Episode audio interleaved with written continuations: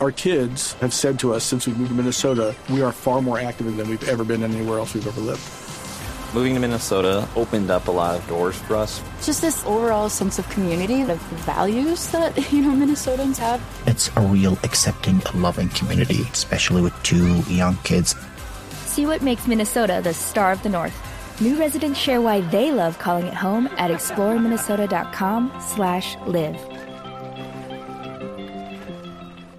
Fiscal, para terminar, estamos indignados, como suele pasar en Colombia, por hechos muy graves que luego se nos olvidan. Pero el hecho de que se descubra una gran red de distribución de alimentos en mal estado para los niños más pobres de La Guajira, de Chocó, del Atlántico, nos tiene muy molestos, porque es lo peor que le puede pasar a un Estado, no cuidar a los niños y robarse la plata de la educación y de la alimentación de los niños. En estos casos, la Fiscalía, ¿qué va a hacer? Alguien diría, no podrían ser investigados incluso por tentativa de homicidio quienes juegan con la salud de los niños, quienes les dan alimentos en descomposición, quienes saben que están haciendo algo muy perjudicial para su salud?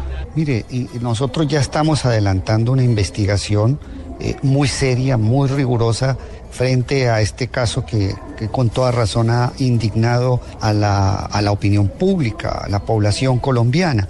Si como consecuencia del consumo de esos alimentos eh, se le ocasiona un daño o existe la potencialidad de daño para un niño y esa potencialidad de daño puede inclusive implicar riesgos para su vida, pues indiscutiblemente que existen bases para poder pensar eh, en una tentativa de homicidio o en homicidios culposos según el caso. Es decir, hay un gran espectro, unas grandes posibilidades de imputación de estos hechos. Pero esto también lo que muestra es eh, un desorden descomunal al interior del Instituto Colombiano de Bienestar Familiar, de que han existido, no se han tomado las medidas adecuadas, de que también además de que vamos a investigar a estas personas que han suministrado este tipo de alimentos, pues también vamos a investigar las responsabilidades al interior del Instituto Colombiano de Bienestar Familiar, que también tienen que responder por omisión cuando ha habido negligencia en la vigilancia